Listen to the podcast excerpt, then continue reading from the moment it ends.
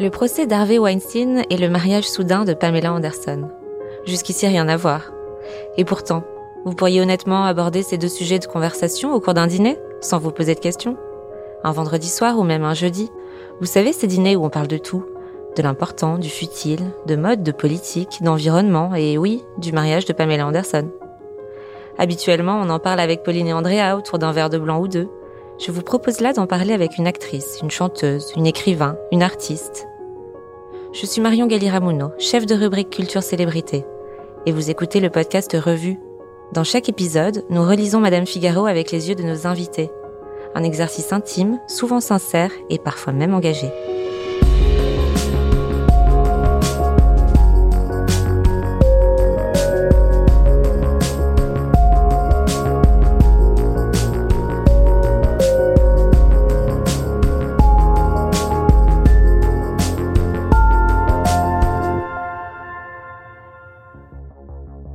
J'ai avec moi aujourd'hui une comédienne, visage pâle et grands yeux bleus, de celle que l'on décrit naturelle, pas snob. Plus jeune, vous vous rêviez patineuse artistique. La carrière sur la glace vite abandonnée en faveur d'une autre sur les planches. 25 ans au théâtre et au cinéma, le tournant de la série Canal+, Le Bureau des légendes, mais surtout de Jusqu'à la garde, premier film de Xavier Legrand pour lequel vous recevez le Graal, César de la meilleure actrice. Le premier rôle à votre mesure, chuchote-t-on alors, vous en promettant bien d'autres. Elle est de plus en plus étonnante, dit celui que vous considérez comme un mentor, Édouard Baird. En 2020, vous êtes à l'affiche de deux, de Filippo Meneghetti, et de C'est la vie, où vous êtes dirigé par votre compagnon, le réalisateur Julien Rambaldi.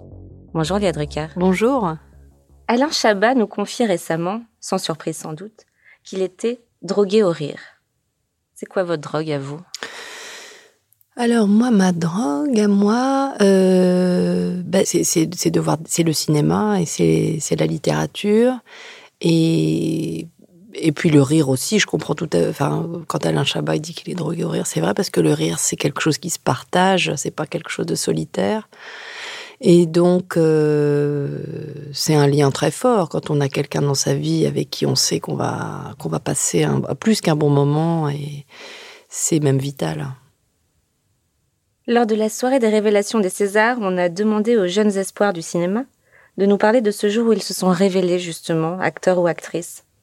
Vous vous souvenez de votre moment, l'instant où vous avez vraiment réalisé que vous étiez comédienne?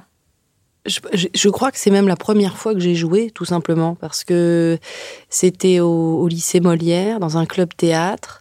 Moi, j'ai passé beaucoup de temps dans ma chambre parce que j'étais fille unique jusqu'à 18 ans, donc à lire et à, des fois à dire les textes à voix haute mais sans savoir que je voulais être comédienne. C'était juste une sorte de tic, euh, enfin, un truc que j'aimais faire et, qui, mettait de l'animation. Et en fait, il y a eu euh, un professeur très sévère au, club théâtre, Monsieur Steinmetz, qui m'avait dit si tu veux rester au club théâtre, il faut que tu passes une scène. Et moi, je voulais pas du tout passer de scène. J'étais là pour un garçon euh, qui, me plaisait. Mais ce que je voyais sur scène me plaisait. Et donc, je me suis fait violence parce que je me suis vraiment, ça a été très compliqué. Donc, j'ai travaillé beaucoup une scène de Marivaux, la première scène euh, du jeu de l'amour et du hasard. Et je me suis dit, ben, je me suis jetée à l'eau et ça a été euh, une révélation, vraiment.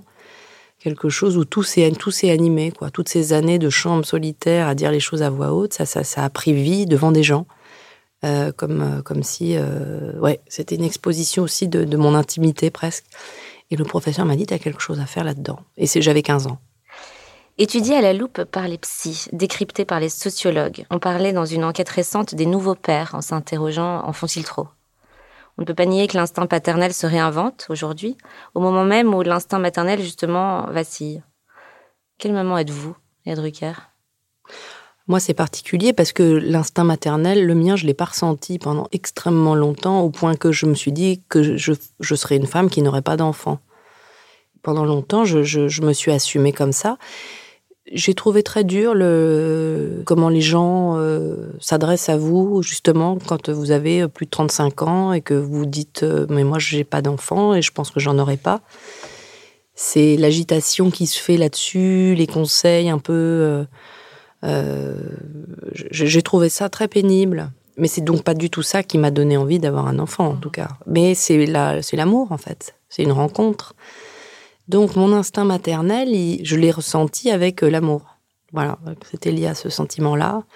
et de la, la présence d'enfants qui étaient déjà qui étaient déjà là, qui sont les enfants de mon compagnon, et, et, et je j'ai sorti quelque chose d'assez fort à ce moment-là, et que ça c'est particulier à chacun.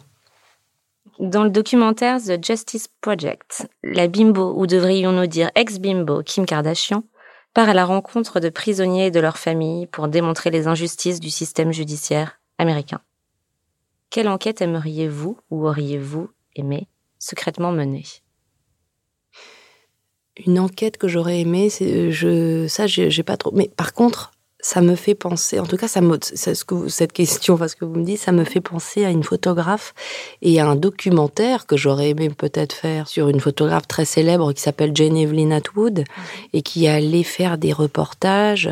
Elle avait fait un reportage sur les prostituées de Pigalle, mais surtout elle avait fait un reportage aux États-Unis sur les femmes incarcérées dans, dans les prisons de haute sécurité. Et c'est cette femme-là, Jane Evelyn Atwood, qui avait photographié une femme qui accouchait avec des menottes une photo terrible, euh, très forte. Et bon, je sais pas si j'aurais voulu faire une enquête, mais faire un, documentaire sur Jane Evelyn Atwood et comment, parce qu'elle avait fait cette photo alors qu'elle n'avait pas le droit de la faire, que le personnel médical lui disait qu'elle n'avait rien à faire là. Et c'est la femme, la femme détenue, qui lui a dit si, prends cette photo au contraire et montre-la au monde.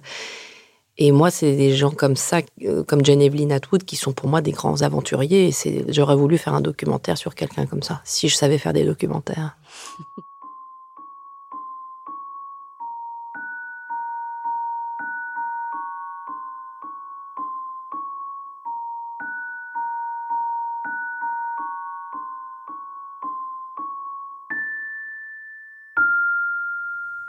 Danois, nunchi coréen, pono hawaïen, les Français raffolent de ces recettes venues de loin qui mettent le bonheur à toutes les sauces. C'est quoi la recette du bonheur de Léa Drucker? J'ai pas de recette, mais euh, c'est le calme en fait. C'est le fait de, réussir à, pour moi, c'est de réussir à, me couper du monde. Ça veut pas dire être seul, mais de réussir à prendre de la distance avec euh, l'agitation euh, permanente dans laquelle on est, on est quand même plongé, des informations, des avis, des...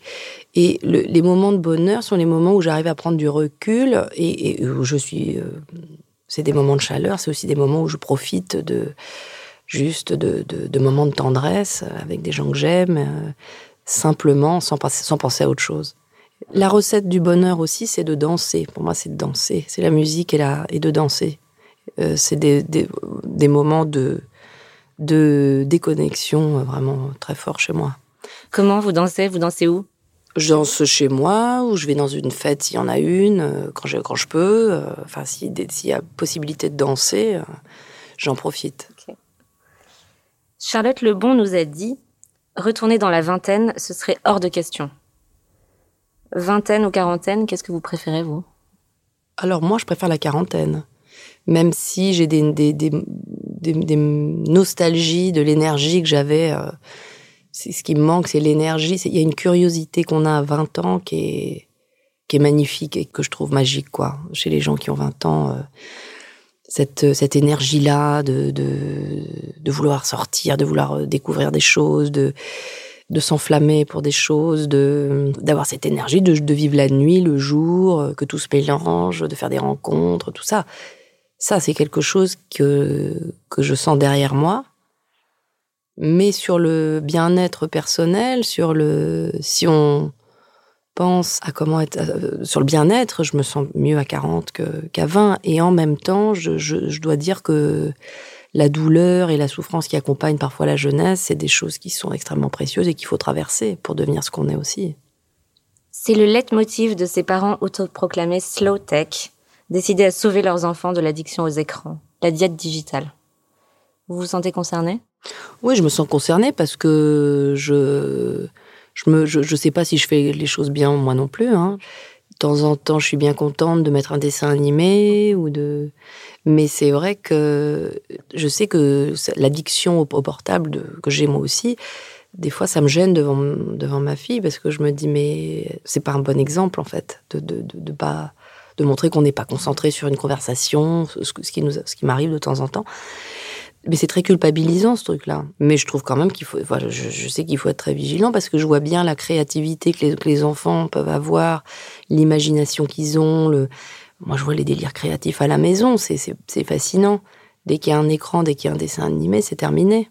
C'est un peu triste, mais de temps en temps, ça m'arrange parce que je peux faire autre chose. Je peux être un peu.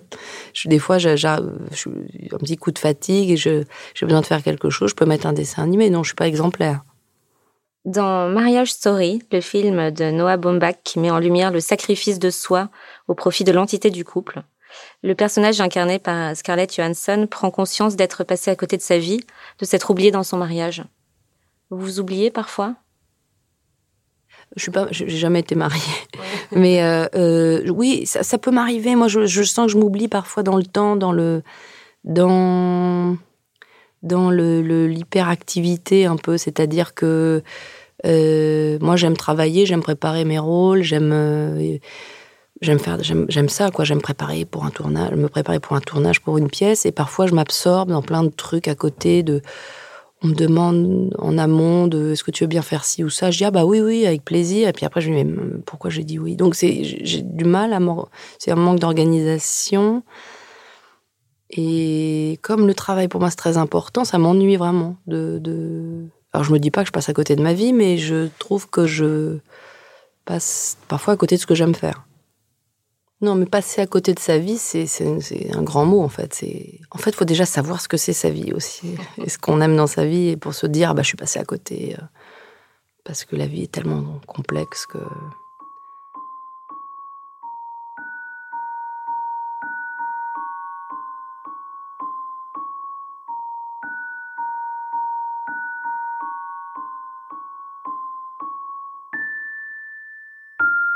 On parlait de Mariage Story, donc ce film est sorti directement sur Netflix. Cette plateforme de streaming à travers laquelle chaque mois une avalanche de contenu débarque dans nos vies, au point qu'on dise Dis-moi ce qu'il y a sur ton compte Netflix et je te dirai qui tu es. Il y a quoi sur le vôtre? Alors ça, moi je suis pas très fidèle hein, sur ces choses-là, mais il y a qu'est-ce que c'est quoi les séries euh, très connues de Netflix? Euh, Succession. Ah ça c'est génial. Alors oui, il y a ça. Ça, oui, ça, j'ai été addict euh, à cette série-là, qui est absolument géniale.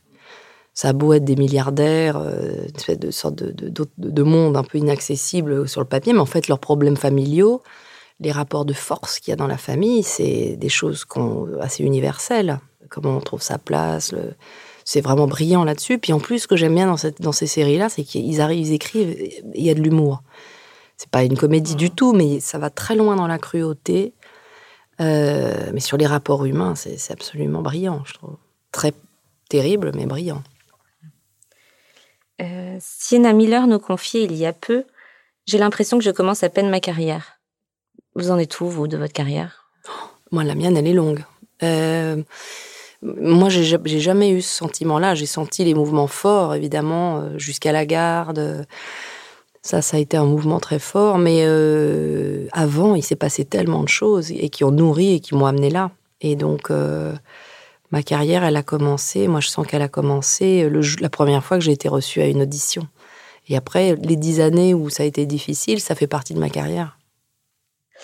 Réapprendre à s'ennuyer serait la méthode ultime pour déjà lâcher son smartphone et pour tout simplement lâcher prise. Vous ennuyez, ça vous arrive? Ça m'arrive, en tout cas, c'est un truc que je prône vraiment dans l'éducation. Euh, enfin, que moi, j'arrête pas de dire ça à ma fille. C'est pas grave. Si tu, ah ben, quand elle me dit tu je m'ennuie, je dis ah bah, c'est pas grave, c'est très bien. Je pense que c'est un, truc. Moi, j'ai du, je suis malhonnête parce que dès que je m'ennuie, je prends mon téléphone ou que je regarde quelque chose ou je prends. Mais c'est vrai que c'est l'ennui, moi, c'est ce qui m'a construit. Je me suis construite sur l'ennui quand même. Non pas que mes parents étaient ennuyeux, pas du tout, au contraire, mais j'étais fille unique. J'ai deux sœurs, mais elles sont nées quand j'avais 18 et 20 ans. Donc j'ai jamais grandi avec elles. Et quand on est un enfant unique euh, et que on rentre à la maison, on joue tout seul pendant des heures. Puis comme on déménageait beaucoup, le lien les liens pour moi avaient du mal à se créer avec les, autres enfants. Donc j'étais souvent solitaire et donc évidemment dans l'ennui. Et cet ennui a nourri euh, énormément de rêves, de d'envie de faire des choses, de. De, Et c'est vrai qu'aujourd'hui, moi-même, je le fuis. Euh, parce qu'on a des, fonctionnements maintenant qui, dans, dans, lesquels je me suis plongée moi-même Mais je sais que c'est essentiel. 10 ans, c'est ce qu'on pourrait gagner en adoptant un mode de vie plus sain, fait d'aliments bons pour la santé et d'un exercice quotidien. Est-ce que vous voyez vivre jusqu'à 90 ans?